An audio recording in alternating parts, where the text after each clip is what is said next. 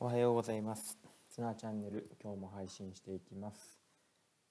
えー今日は、えー10月11日、日曜日ということで、えー日曜日の朝、久しぶりに雨が上がっていて、えー嬉しいなと思いました。えー今日は外に行きたいと思います。えー今日は、えー昨日、えーまあたまたまですね、えーツイッターで、えーあるツイツイートから、えー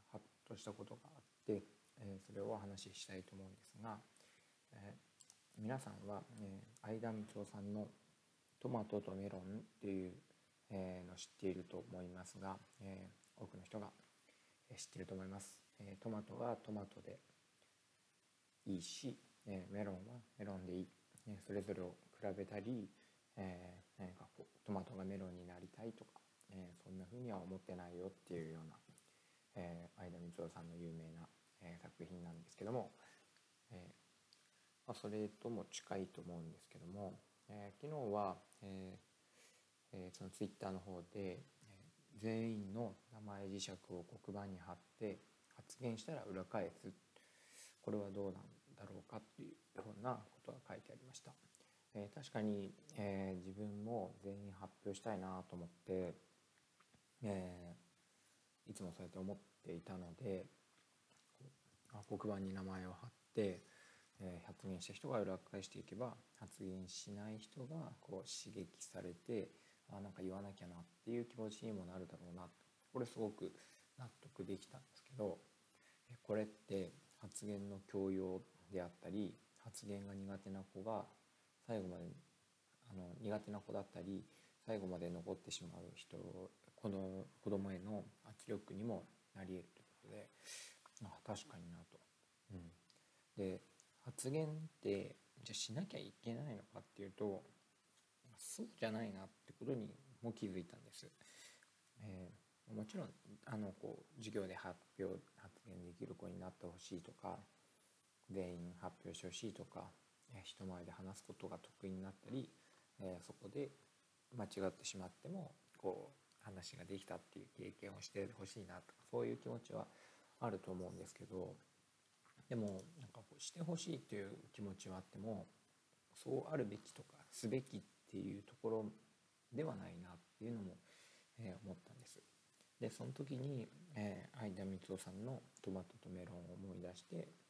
あそうやってトマトとメロンの差をつけているのは人間の勝手だ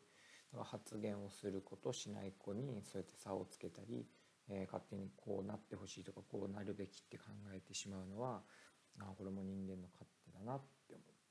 だからその子自体に自身に何、えーていうんですかね、えーこういいとか悪いとか、えー決めつけるようなことない。なく、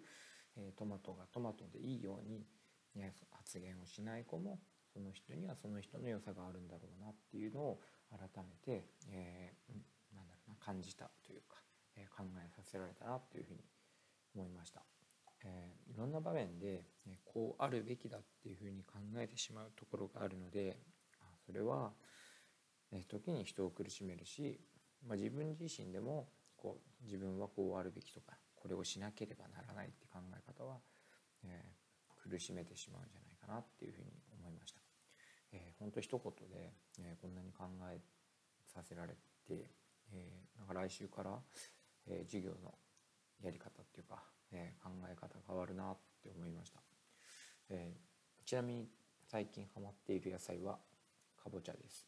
えーかぼちゃがめちゃめちゃうまいなって思ってます、えーぜひ皆さん食べてください、えーあレンジでチンするだけでも、えーすごく美味しいので、えーなんか料理するっていうよりは、かぼちゃを、えーそのまま食べる。これおすすめですのでやってみてください。では、えー今日の、な、チャンネル終わりにしたいと思います、えー皆さんは皆さんで、えーいいと、えーそういうことだと思います、えーぜひ、えー毎日毎日、えーいろいろありますけども、えー頑張っていきましょう。では日曜日、えー良い一日をお過ごしください。